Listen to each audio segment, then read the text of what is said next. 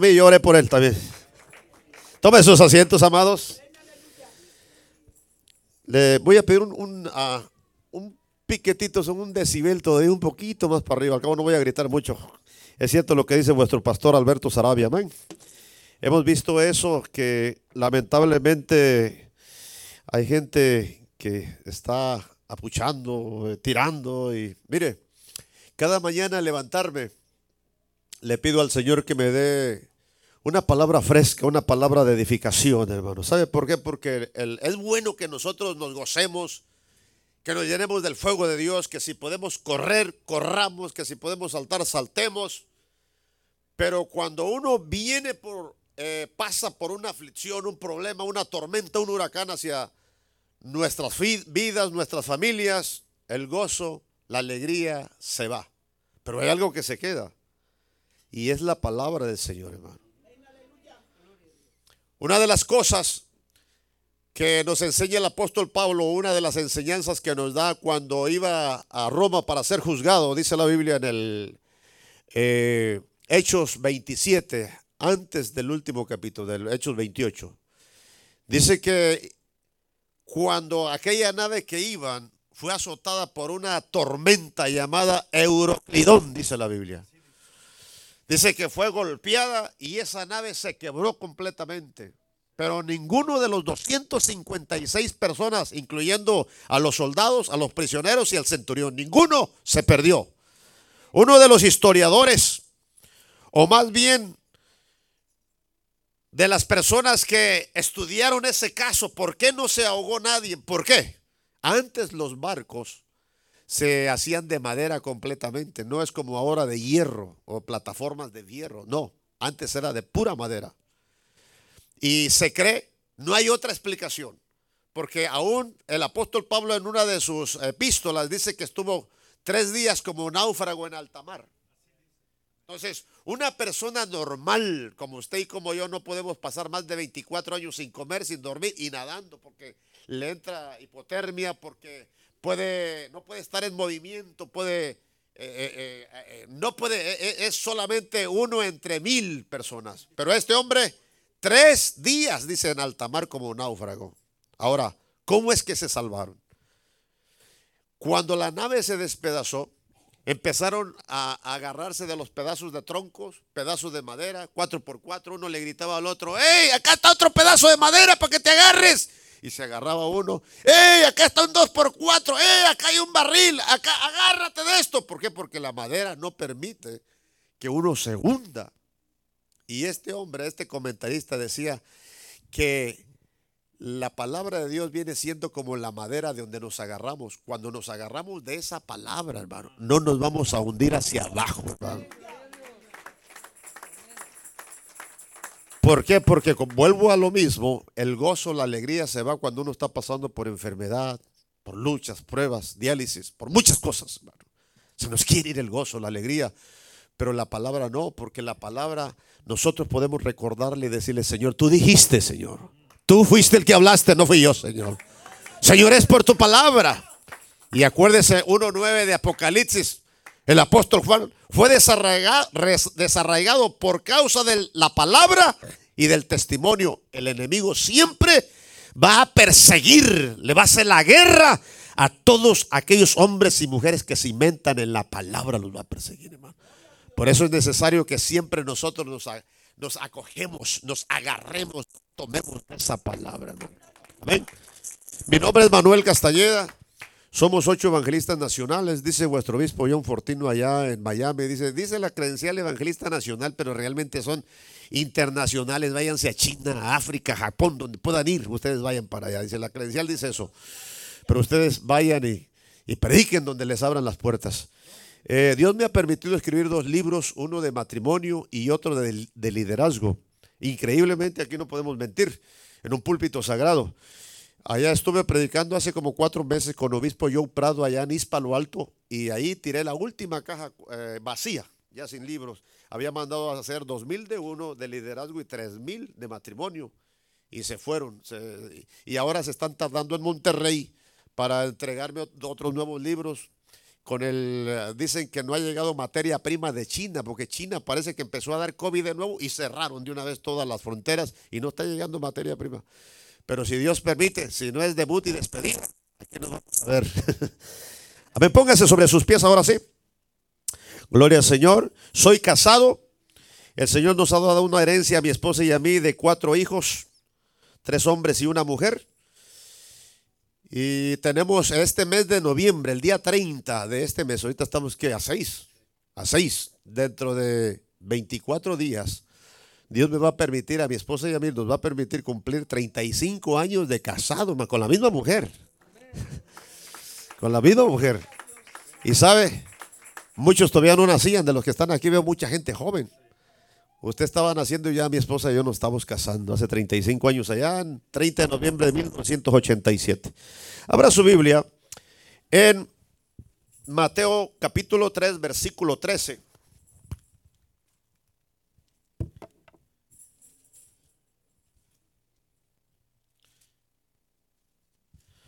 Mateo capítulo 3, versículo 13, cuando lo tenga, dice un fuerte amén.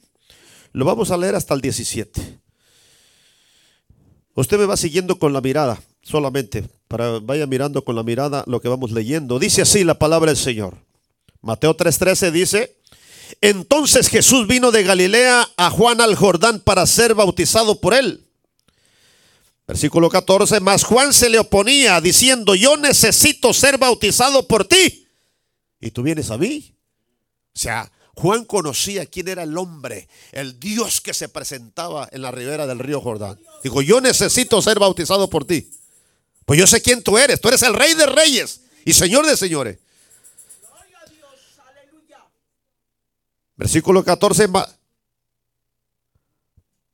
15. Pero Jesús le respondió, deja ahora, porque así conviene que cumplamos toda justicia. Y la justicia es hermana de la legalidad. Es legal, Juan. Sí es cierto, yo puedo ser mayor que tú, yo puedo ser el creador del universo, pero tú eres el hombre de autoridad del momento. Dice, entonces le dejó. Versículo 16, y Jesús después que fue bautizado, subió luego del agua, y he aquí, los cielos le fueron abiertos. Tres cosas sucedieron cuando fue bautizado. Número uno, los cielos fueron abiertos. Número dos, el Espíritu de Dios en forma de paloma y se puso sobre su hombro. Y número tres, se oyó una voz desde los cielos que decía, este es mi Hijo amado, en el cual tengo complacencia. Levante su Biblia al cielo, vamos a invocar el nombre del Señor. Poderoso Dios, gracias Señor por tu palabra. Te pedimos Señor que se abran los cielos con una bendición. Hemos cantado alabanzas, hemos levantado tu nombre en alto y creemos por fe que las alabanzas llegaron hasta el trono de tu gracia y que han deleitado tu oído, poderoso. Pero ahora necesitamos oír tu voz de una manera tangible, de una manera audible. Manifiéstate de una manera especial, Señor. Usa mis labios, mi voz, mi lengua para transmitir única y específicamente lo que tú deseas que se hable en esta tarde especial. Toma control total. Este servicio es para ti. A ti solamente sea toda honra y gloria, Señor. En el nombre de Jesús de Nazaret. Amén. Y amén. Tome sus asientos, amados. Le hemos titulado a este mensaje Caminando bajo autoridad para ser bendecidos. ¿Cuántos quieren ser bendecidos? Este es un mensaje clave para esta noche. Que si usted lo pone en su corazón, si usted deja que esa semilla sea sembrada en su corazón y lo pone por obra, yo sé que le va a bendecir. Caminando bajo autoridad para ser bendecidos. En estos ocho, en estos 28 años de predicar la palabra a tiempo completo, he recorrido todo México y mayor parte también de los Estados Unidos, pero he encontrado algo personalmente. Que Dios desea dos cosas para nosotros. No tres, no cuatro, no cinco, dos cosas solamente. Pero esas dos cosas abarcan todo lo que necesitamos de Dios. Lo primero que Dios desea para nosotros, la primera cosa es la salvación de vuestra alma. La Biblia dice, y una de las enseñanzas del apóstol Pablo era que nosotros tenemos un cuerpo tripartito. Primera Tesalonicenses 5:23. El mismo Dios de paso santifique por completo nuestro ser, espíritu, alma y cuerpo sea hallado irreprensible delante de vuestro Señor. O sea, Nosotros en todo vuestro ser tenemos tres cosas, espíritu, alma y cuerpo. Para que se le está yendo el volumen a esto, lo estoy agarrando mal. Otro micrófono. Santo es el Señor. Pero usted no pierde el gozo. Dale un fuerte aplauso al Señor. Aleluya. Santo. Ahí está. Decía el gran rey Salomón que cuando nosotros morimos, el Espíritu es quien lo dio. Eso es lo que dijo el rey Salomón. Y nosotros conocemos por la palabra. Santo. Ahí. Cuando nosotros morimos, acuérdense que el Espíritu se va, Dios quien lo dio, dijo el rey Salomón. Y el cuerpo, el medio que nosotros usamos para caminar, para correr, para avanzar, se desintegra, se hace polvo después de 100, 200, 500 años se hace polvo, pues eso es lo que Dios le dijo a Adán y a Eva. Pues polvo son y al polvo volverán. Pero tenemos un alma también y esa alma es inmortal. Es un alma que nunca morirá, hermano.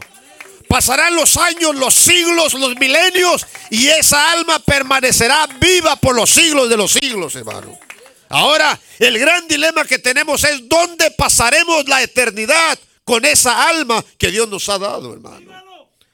Hay gente que se equivoca, allá afuera no saben y dicen, predicador, yo no le sirvo a Dios ni al diablo, o sea que yo no voy ni para el cielo ni para el infierno, yo no voy a ningún lado porque no le sirvo a nadie de esos. Pero no saben que no hay tres lugares. Hay solamente dos lugares, en el cielo con Cristo por toda la eternidad o en un lugar de tormento, sufriendo por los siglos de los siglos. Aún vuestro Señor Jesucristo, cuando llamó a los apóstoles, Lucas 12:4, lo llamó amigos. Le dijo, amigos, no temáis al que mata el cuerpo, porque después de esto nada más puede hacer. O sea, a usted y a mí, a vuestro pastor Sarabia, nos pueden quitar la vida. Pero eso es lo único que pueden hacer, dijo vuestro Señor Jesucristo. Pero yo les enseñaré a quién debéis temer.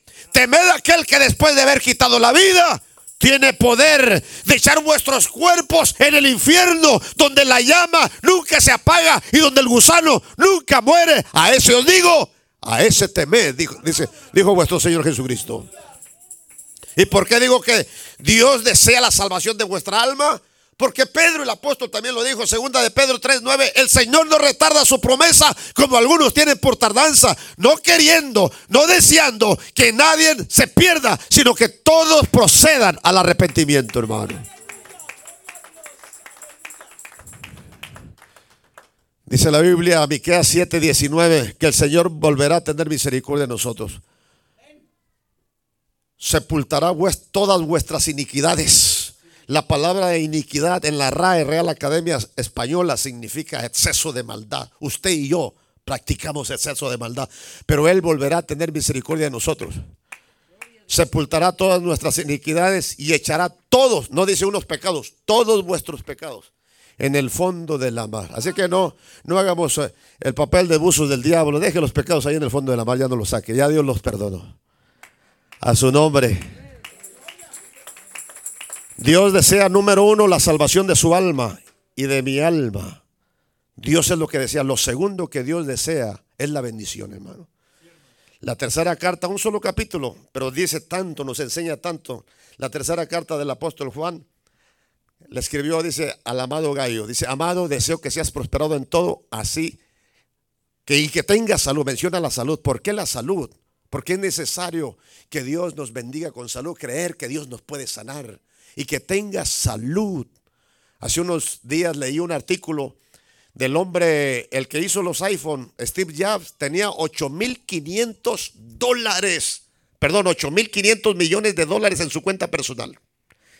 Y estaba en la entrada del banco y estaba mirando a un niño con de 5 años que comiéndose una paleta. Y se le quedaba mirando y se le quedaba mirando. Y cuando llega el padre le dice, ¿usted por qué está mirando a mi hijo? ¿Qué le ve?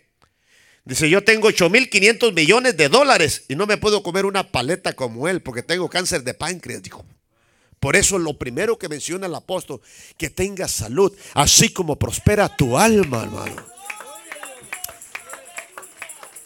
Ahora bien, ¿por qué muchas veces, o bueno, hay gente que comete el error de decir, yo con la salvación no importa aunque viva debajo de un puente?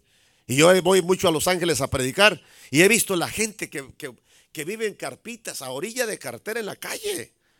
Nosotros como hijos de Dios, Dios no desea esa vida para nosotros, hermano. Nosotros tenemos que reconocer que después de la salvación Dios desea lo mejor para nosotros, hermano. Nunca usted se atreva a decir yo con la salvación. Sí, la salvación ya la tiene. Ya vuestro Señor Jesucristo murió en la cruz del Calvario por nosotros. Pero lo segundo es que también te quiere bendecir. ¿Por qué? Porque si nosotros tenemos hijos, no deseamos que vivan en la calle. No deseamos que estén pasando hambre. No deseamos que vivan como por diosero. Deseamos que vivan en bendición de toda bendición, como dijo el apóstol hermano. Pero muchas veces no llega la bendición. Y la Biblia dice, ¿por qué? Proverbios 26.2, como el gorrión en su vagar y como la golondrina en su vuelo, así la maldición nunca vendrá sin causa. Hay una causa, un motivo, una circunstancia por lo cual muchas veces se detienen las bendiciones hacia nosotros. Y este mensaje es clave. Caminando bajo autoridad para ser bendecido. La Biblia dice, que Jesucristo una mañana se levantó para ir al río Jordán, de Galilea al Jordán. Yo googleé porque para traer este mensaje, para sacar este mensaje, tuve que informarme en la enciclopedia. Hay que estudiar, hay que leer. Dice que se levantó de Galilea al río Jordán. Yo googleé, Google, distancia entre Galilea al río Jordán, dice 75 miles, 75 millas. Son 100 kilómetros. Una persona normal, usted y yo podemos caminar 25 kilómetros solamente. No se puede caminar más. Se levanta uno temprano y llega a donde se anochece. Son 25 kilómetros, son 40 a 45, eh, eh, perdón, son 25 millas, son 40 a 45 kilómetros. Una persona normal. Entonces, vuestro Señor Jesucristo caminó 25 millas. Esa noche me imagino que se recostó, tal vez puso de cabecera una piedra. Al otro día se levanta, hace lo mismo al segundo día y al tercer día visualiza el río Jordán, donde se topa, donde se mira con Juan el Bautista. Ahora bien, ¿por qué Jesucristo no se bautizó atrás de su casa ahí en Galilea? ¿Por qué no llamó a un doctor de la ley, a un rabino, a un maestro? ¿Por qué? Esa pregunta me la estuve haciendo por muchos años, por mucho tiempo. ¿Por qué él se hubiera tal vez ido a un río, llamar a un rabino, a un amigo de él? Él conocía. Acuérdense que desde los 12 años estaba mirando, hablando con los doctores de la ley. Él sabía, él los conocía. ¿Por qué él no se bautizó allí? ¿Por qué no usó una tina, como hoy se usa en varias iglesias, una tina larga? y se podía haber bautizado. Pero Jesucristo nos quiso dar el más grande ejemplo de lo que era reconocer y someterse a la autoridad del hombre del momento que era Juan el Bautista, hermano. Por eso cuando Juan lo vio mirar en la ribera del río Jordán, le dijo, no puede ser posible. Yo sé quién tú eres. Tú eres el rey de reyes y señor de señores. Yo necesito ser bautizado por ti. Y tú vienes a mí. Y Jesucristo le dijo, cálmate Juan. Te querís, Juan. Yo puedo ser más grande que tú. Yo soy el creador del mundo, sí, cierto. Lo que tú dices es cierto.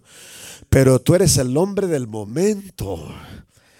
Tú eres el hombre del momento. Tú fuiste profetizado de Isaías, una voz que clama en el desierto.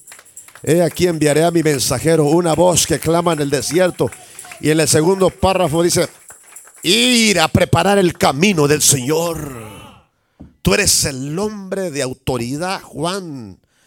Tú eres el hombre de momento. Yo necesito que el mundo sepa, que el mundo conozca que la autoridad es muy importante y que nosotros no podemos violar la autoridad del hombre de Dios, el hombre que está delante de nosotros. Aún Juan 1.6 de San Juan dice, hubo un hombre enviado de Dios llamado Juan, el cual vino para dar testimonio de la luz. No era la luz, recalca el apóstol, para que usted no se confunda. No era la luz sino que vino a dar testimonio de la luz, esa luz verdadera que alumbra a todo hombre. Venía a este mundo y exclama, y vimos su gloria. Gloria como la del unigénito Hijo de Dios, dice la Biblia. Ahora bien, él sabía, pero Jesucristo quiso mostrarnos lo que era respetar al hombre de autoridad del momento. ¿Quién era Juan el Bautista? Juan el Bautista es reconocido como el peor predicador de la historia. Él le titulaba los mensajes raza de víbora 1, raza de víbora 2. El peor predicador de la historia ya. Raza de víboras, ¿quién les enseñó a huir de la vida venidera? Ya el hacha está puesta. A todo, a toda raíz y todo árbol que no dé buen fruto será cortado y echado al fuego donde arderá. Ese era el mensaje de Juan el Bautista, hermano. Ese era el mensaje. La otra cosa que tenía Juan el Bautista era que era el peor hombre vestido de la historia. La Biblia dice que se vestía de, una, de un cuero, de una piel de camello.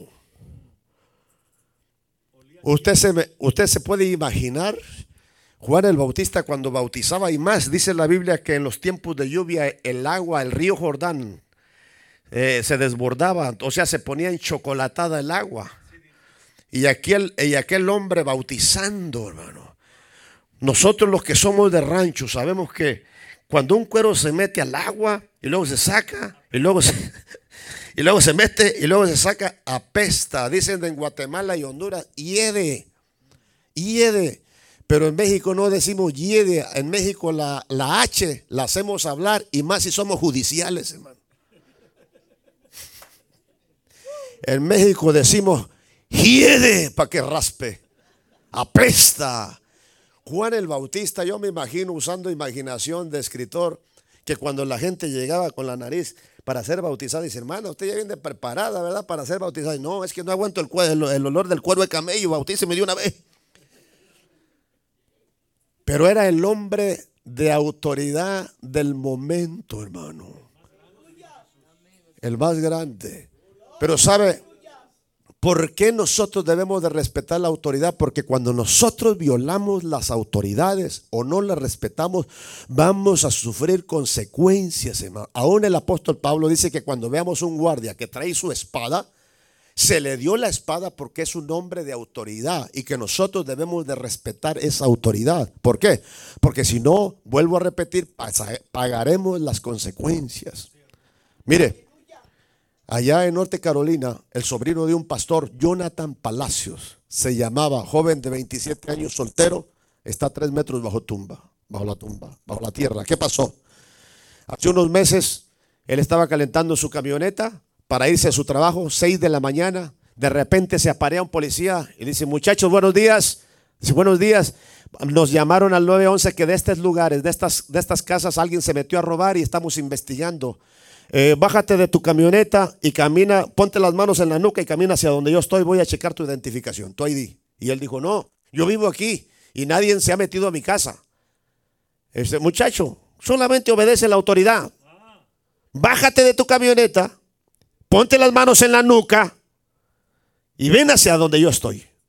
Y este hombre Jonathan, sobrino del pastor, yo lo conocí en aquellos años cuando corría en, las, en las bancas. Tres años tenía le vuelve a decir, Señor, que yo vivo aquí y tengo que irme a trabajar, se me está haciendo tarde, yo no puedo bajarme.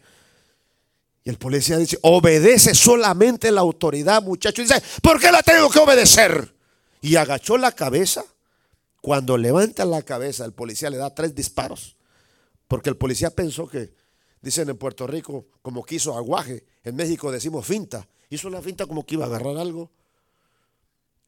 Entonces el policía pensó mal le disparó tres disparos y lo mató instantáneamente. Cada sábado la hermana Francisca Palacio le lleva flores a su tumba.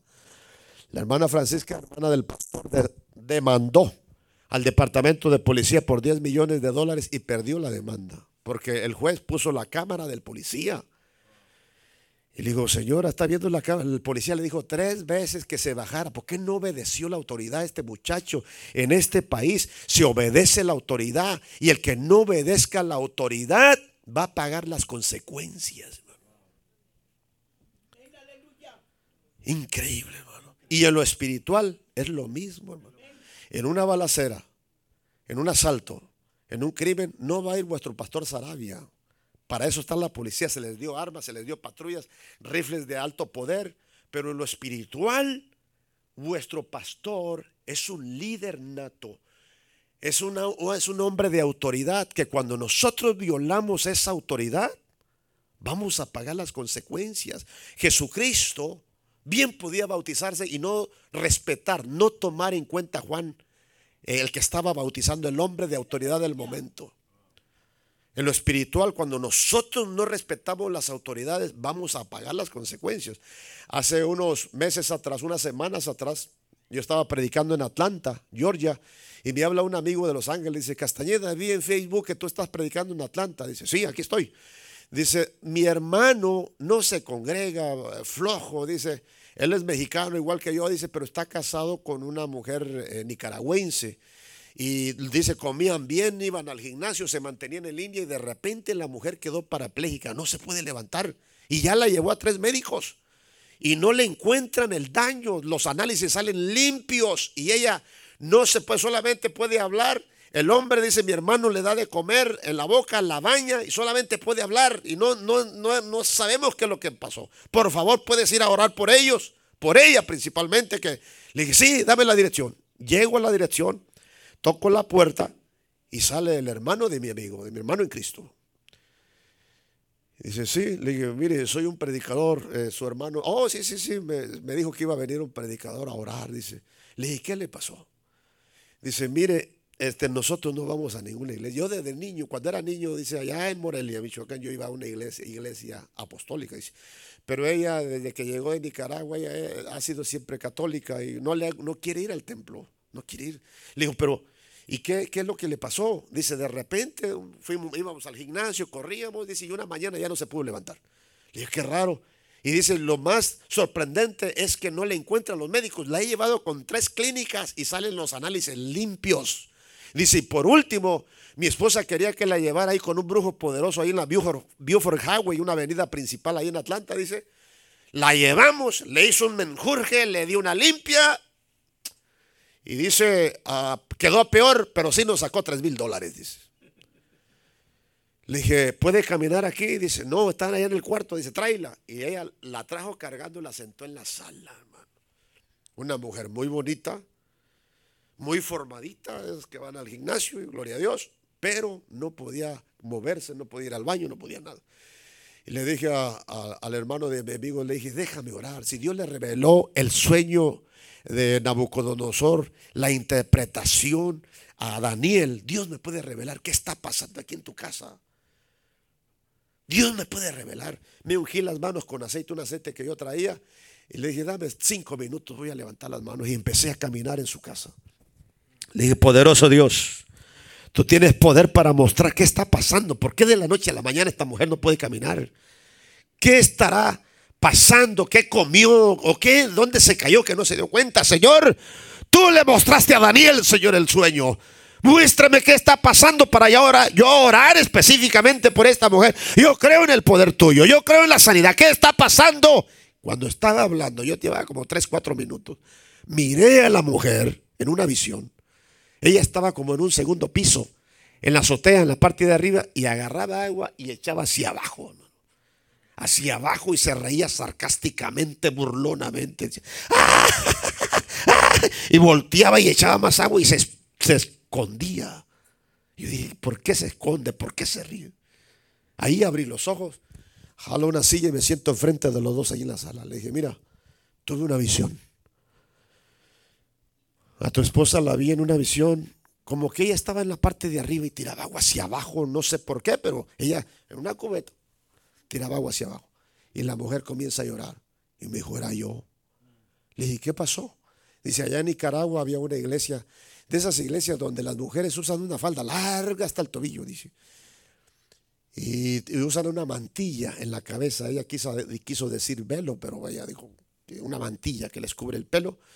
Dice, y ese día hacía un calor en, en León, Nicaragua, dice un calor terrible y el pastor sacó los instrumentos, sacó las sillas y empezó a hacer el culto enfrente de mi casa. Yo siempre he sido católica, dijo. Enfrente de mi casa hizo ese, servicio y dice, ese día había un servicio en la tele, un, programa que yo quería ver, no me lo quería perder, pero con su, con su servicio, con su culto a su Dios, dijo.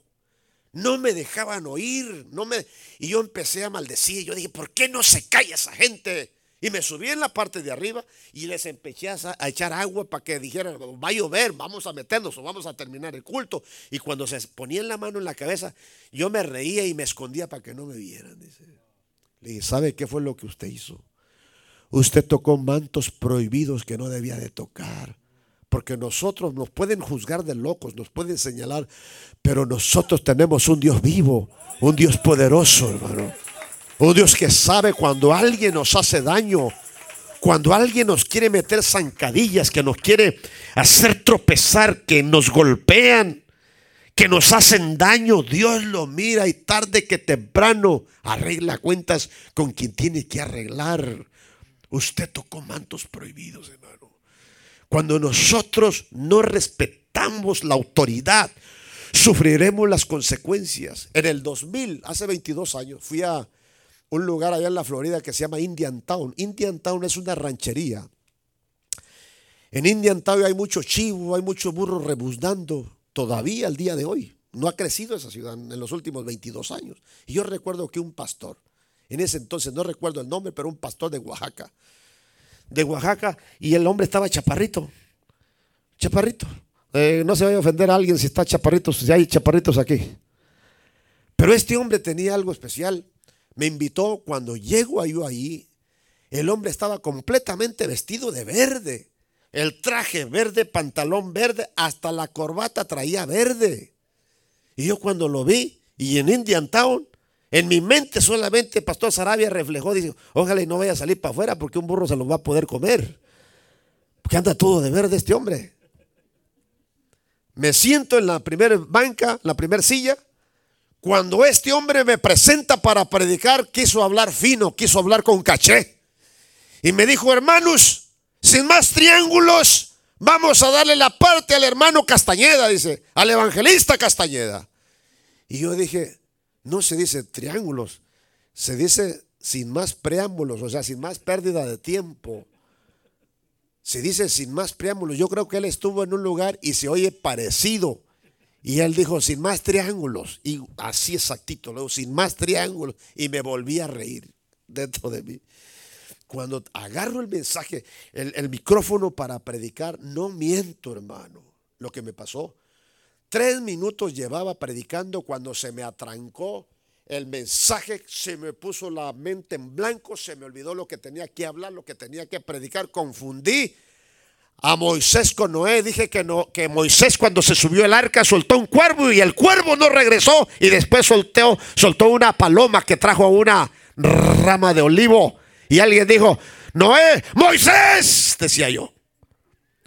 Increíble. Y dije también que Daniel se enojó con los filisteos y arrancó las puertas de la ciudad con aquella fuerza que tenía porque el pelo de Daniel había crecido. Todo, hermano. Todo me.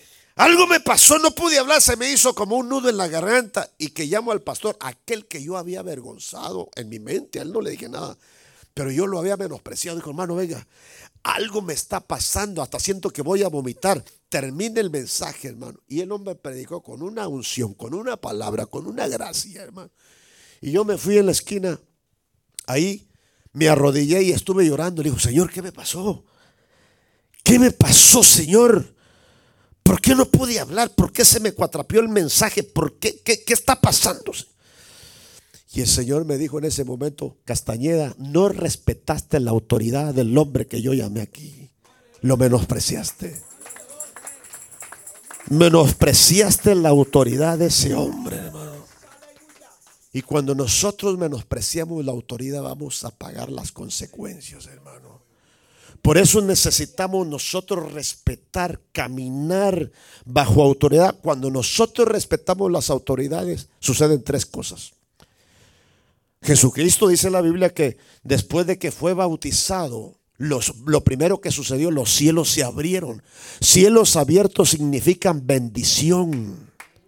Acuérdese, cielos abiertos significan bendición. Acuérdense cuando salieron de Egipto hacia la tierra prometida, Dios les habla Levítico 26 y Deuteronomio 28. A los cielos y la tierra llamo como testigos delante de vosotros hoy. Que llegarán a la tierra prometida a la cual yo les envío. Cosecharán, comerán de viñas que ustedes no sembraron, vivirán en casas que ustedes no hicieron. Pero necesito que caminen en integridad, en ordenanzas, en principios y en mis preceptos. Pero si ustedes no obedecen, si ustedes echan a su espalda mis palabras, de cierto perecerán. Si ustedes no reconocen la autoridad.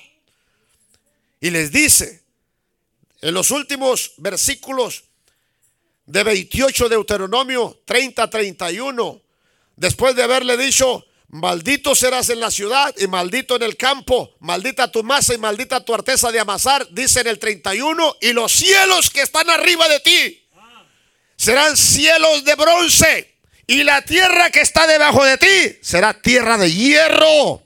Y nosotros sabemos que cuando hay un cielo de bronce no deja caer la lluvia. Significa que está trancado la bendición. Significa que no caerá bendición. Y cuando dice tierra de hierro, aún las gallinas, cuando rascan en la tierra, cuando rascan, quieren encontrar semillas, lombrices o algo para comer.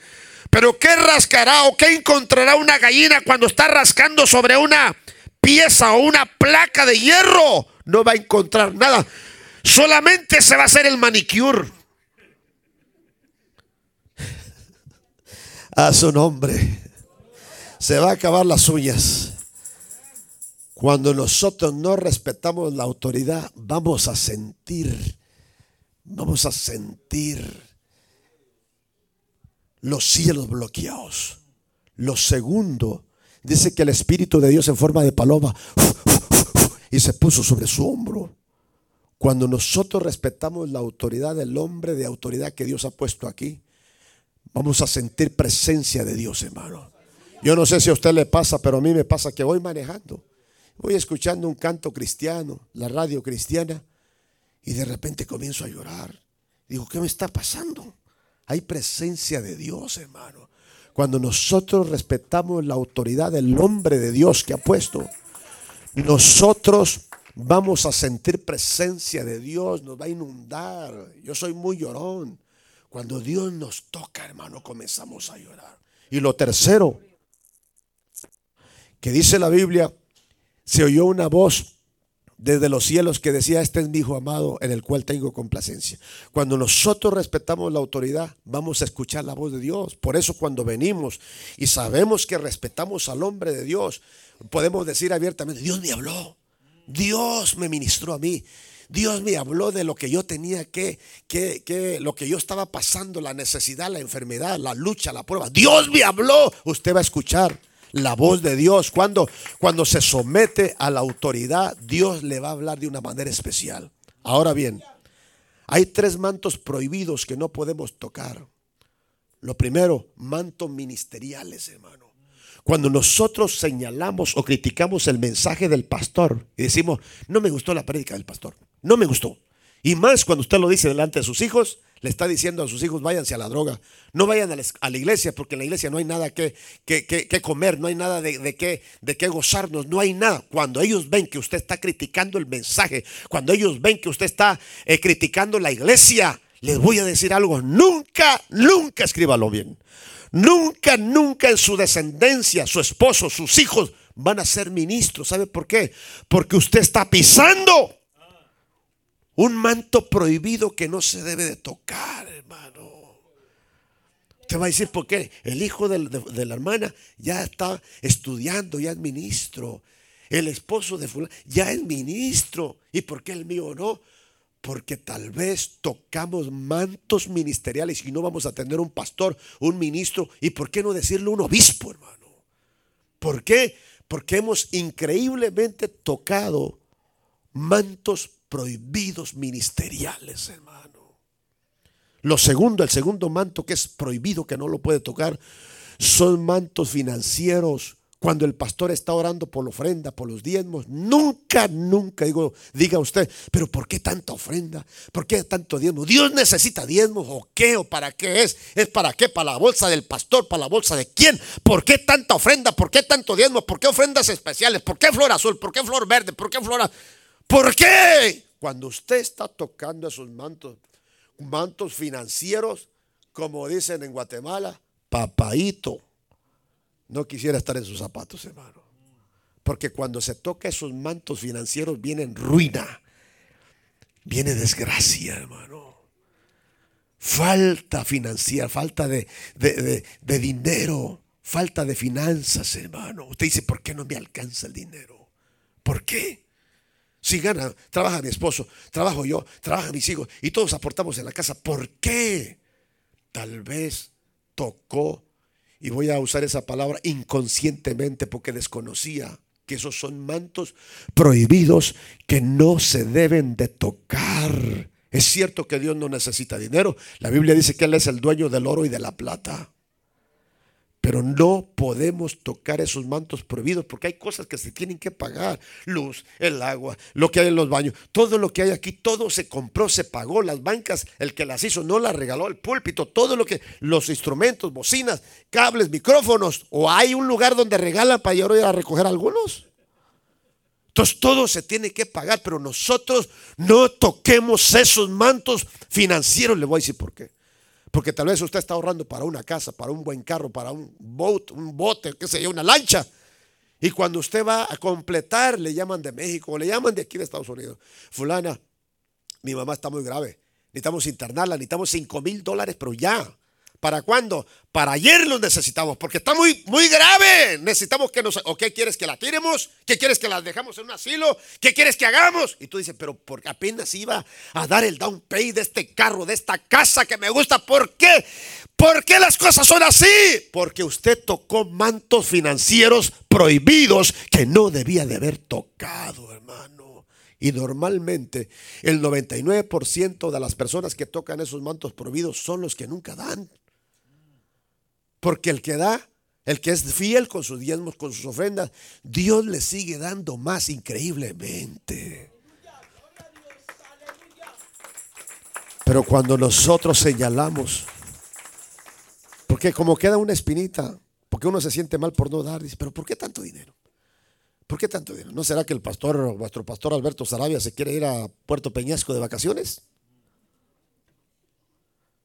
Cuidado. Cuidado con eso, hermano. Con Dios, como dice vuestro pastor, con Dios no se juega, hermano. El tercer manto, el tercer manto que es prohibido que no podemos tocarlo, hermano. Por eso es caminar bajo autoridad. El tercer manto es manto de sanidad. Mucha gente no pasa aunque se siente enferma. Dice, ¿para qué? Al cabo Dios no me va a sanar. Y fielmente Seguramente lo que estás diciendo es real. Dios no te va a sanar porque estás dudando del poder de Dios, de la sanidad. Estás tocando el manto de sanidad, no lo estás respetando.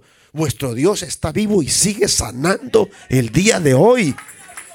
Pero cuando nosotros tentamos al Espíritu con eso, dudando de su poder, dudando, aunque Dios te quiera sanar y te pueda sanar, pero tú estás dudando, estás poniendo en tela de juicio el poder de Dios, estás poniendo en tela de juicio el nombre de Jesús para sanidad. No vas a ser sanado. Yo conozco gente, yo me he topado en estos 28 años, gente que viene hasta con un bastón. Hermano, pasa y dice, ya he pasado muchas veces, preacher, ya para qué paso, Dios no me va a sanar. Y se quedan sentados. Increíble. Increíble. Es muy drástico cuando nosotros tocamos mantos prohibidos, hermano. La gente me ha preguntado a mí que si yo soy hijo de pastor. No, mi abuelo era predicador. Mi abuelo Castañeda era predicador. Mi padre, cuando agarraba un micrófono un día, el pastor lo puso a predicar y empezó a temblar con todo. Y, se le movió y el pastor conociendo que eh, mi hermano José Castañeda, eh, tome su asiento, no se preocupe. Así nos pasa la primera vez. Nunca jamás volvió a predicar mi papá. Solamente cinco minutos tardó. Y mi madre era la persona que limpiaba. Eh, en aquellos años allá en Michoacán se ponía una lista de las familias, le pidió a la familia para que limpiaran por semana los sábados. Mi madre arrancó la cartulina, la dobló, se la puso en el hombro y, le dijo al pastor, pastor, no busque a nadie más, yo quiero toda la bendición de todo el año y no me dé nada, yo voy a poner el jabón, el pinol, todo lo que se necesita, el cloro para limpiar todo, dijo. Y Dios la bendijo. Nosotros somos seis hermanos, cinco predicadores. Yo soy el peor predicador de los cinco. Cinco predicadores y un maestro de la palabra en México. Mis hermanas dan, dan clases en las escuelas dominicales a veces. a, los niños, se llevan a los niños. Y una es corista de la iglesia, pero ¿por qué Dios la bendijo tanto? Mi madre nunca, nunca permitió que se hablara mal del siervo del Señor. Nunca permitió que se le hiciera el corte de tijeras al pastor, que lo, que lo tijeriáramos. Nunca permitió. nuestro pastor tenía 70 años. Y comiendo un domingo, saliendo del culto, le dije a mi madre, yo recuerdo, tenía 14 años. Le dije, mamá, me estaba durmiendo con el, con el mensaje de Pastor Rafael, le dije. Y ella me miró y me agarró del hombro y dice, mira, mira Manuelito, así me dijo, que sea la última vez que tú hablas de mi pastor, yo en esta casa no quiero maldición. ¿Me escuchaste o te quieres quedar sin dientes? Le dije, no, no, ahí déjalos bien, hermano. Mi madre era de las de antes, era nacida en Guerrero. Todavía vive, tiene 83 años de edad. Mi padre tiene 82, todavía viven los dos, en Michoacán. Nunca, nunca mi madre permitió que se deshonrara el nombre del pastor, que alguien lo criticara. Nunca, nunca, hermano. Yo recuerdo, yo tenía 14 años y cuando iba yo al campo, porque era la única casa cristiana, a mí me presentaron de un año de nacido en la iglesia. Y recuerdo que mis amigos se burlaban de mí. ¡Aleluya! No me decían Castañeda, ¿no? Manuel Castañeda. No, no, no. Cuando jugábamos fútbol decían, ¡Aleluya! ¡Pásala acá! ¡Aleluya! ¡Acá estoy! O si no me decían Jehová. ¡Jehová! Y un día enojado, agarro uno del cuello y le digo, no me vuelvas a decir aleluya. Yo voy a fuerzas, mi mamá me lleva. Yo tengo 14 años. Los aleluyas es mi mamá y mi papá. ¿Entendiste? No me vuelvas a decir aleluya. Me, me daba vergüenza que y más cuando uno ya ve que quiere quedar bien con alguna del salón. Que, ¡Aleluya! Y yo hacía como que no era yo. Y un día veníamos del campo, ya con esto termino. Veníamos del campo de jugar pelota. Y mis amigos sabían que me hacían enojar diciéndome Jehová o, decían, o diciéndome aleluya. Y era como una Y, cada quien se iba para su lado. Yo me iba a meter a la casa. Y se le ocurre a uno de mis amigos: ¡Aleluya! Nos vemos mañana. ¡Aleluya! Yo tenía 14 años y le dije, aleluya, para burlarme yo también le dije, aleluya, aleluya, cada quien agarre la suya. Así le dije. Y no vi a mi mamá que estaba en la entrada. Cuando voy entrando me da tremenda cachetada de guajolotera y me dice, aquí está la tuya. Y me tumbó. Y no era de esas, mi madre nunca fue de esas. Dice, ay hijo, es que no te quería pegar, discúlpame. No, decimos allá en México los pandilleros dicen, se me fue sobres. Y me agarra del cuello y dice, ¿qué te dije? ¿Qué te había dicho? Íncate. Todavía, hermano, yo me acuerdo de eso y me da, me da escalofrío, hermano. Mi madre hizo que me arrodillara y que le pidiera perdón a Dios, hermano. Era de esas madres, hermano, que ya no hay. Ya no hay, hermano. Pero sabe una cosa, me enseñó el respeto ante los hombres de Dios, hermano. La autoridad. Nunca, nunca, en su humildad, en su humildad y tal vez en su necesidad, porque no quiero mencionar la palabra pobreza, porque el Pablo, el apóstol no mencionó la pobreza, en la escasez, en su humildad y en su escasez, mi madre. Cuando mi padre los sábados compraba una sandía, que aquí gustaba la Walmart y con 22 dólares compra cuatro. Mi padre cuando regresaba con su raya, con su trabajo, con su salario, los sábados, era el único día que comíamos sandía, se traía una así, pero mire, mi madre cuando la ponía en el comedor para partirla, mi madre la partía, ¡pum! La mitad. Y me decía, Manuel, ven, tráete una bolsa Naila porque la mitad es para el pastor. Le dije, ¿cómo? Mamá, somos nueve aquí. Trae una bolsa Naila porque la mitad es para mi pastor. Y la agarraba, era un sábado, el domingo era a las 10 de la mañana del culto. Y métela en el refri la amarraba como se podía y la metía. En la mañana nos íbamos en el autobús y yo iba con la mitad de la sandía aquí, hermano. Y el pastor Rafael, 70 años, hermano. Dice, pastor, mi mamá le mandó la, mitad de la sandía. La otra ya no la comimos, pero mi mamá, mire. y el pastor decía, ah, con tantas ganas que tenía de comer sandía. Los sábados, cuando mi mamá hacía albóndigas con pollo, que hace las bolitas con pollo, al pastor le dejaba la pierna de pollo y cuatro albóndigas, hermano. Manuel, tráete un topper, una topper, la, mete la refri y mañana cuando nos vamos al... Acuérdate, yo era el mandadero, hermano, y mire cómo Dios me ha bendecido. ¿Sabe por qué? Porque mi madre sabía lo que es honrar. Ahora bien, con esto termino. Mire, póngase sobre sus pies. Nosotros, muchas veces por inocencia, hemos tocado mantos prohibidos, pero esto es lo que me agrada de Dios. A Dios le encanta comenzar de nuevo. Si usted mira que están atrancadas estas tres cosas, que dice, pero ¿por qué eh, eh, no viene un predicador en la familia de nosotros? Tal vez inocentemente, esa es la palabra, inocentemente tocamos mantos prohibidos ministeriales. Si usted ve las finanzas atrancadas, dice, hermano Castañeda, yo ahorro y ahorro y no veo el crecimiento. Tal vez se tocó inocentemente, estoy usando la palabra, criticamos la ofrenda, tal vez la de flor azul, tal vez los diezmos, algo que a Dios no le gustó. Increíblemente se han detenido las bendiciones financieras. Y lo tercero, muchas veces queremos o el enemigo hace o nos pone el dudar en el poder, en la sanidad de vuestro Señor Jesucristo que nos puede dar. Si Dios le ha hablado de una manera especial, yo quiero orar por usted. ¿Por qué? Porque quiero decirle, Señor, queremos, comencemos de nuevo hoy, Señor. Perdónanos. Aquí está tu pueblo.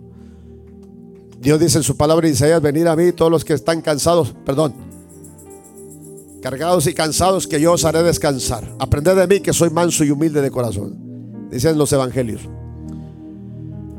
Pero en Isaías dice que si tus pecados fueren como el, como el, rojo, el carmesí, vendrán a ser como blanca lana. Dios desea vuestra bendición. Si usted ha visto sus bendiciones detenidas, si usted ha visto que algo está trancado que no deja salir, yo quiero orar por usted, hermano.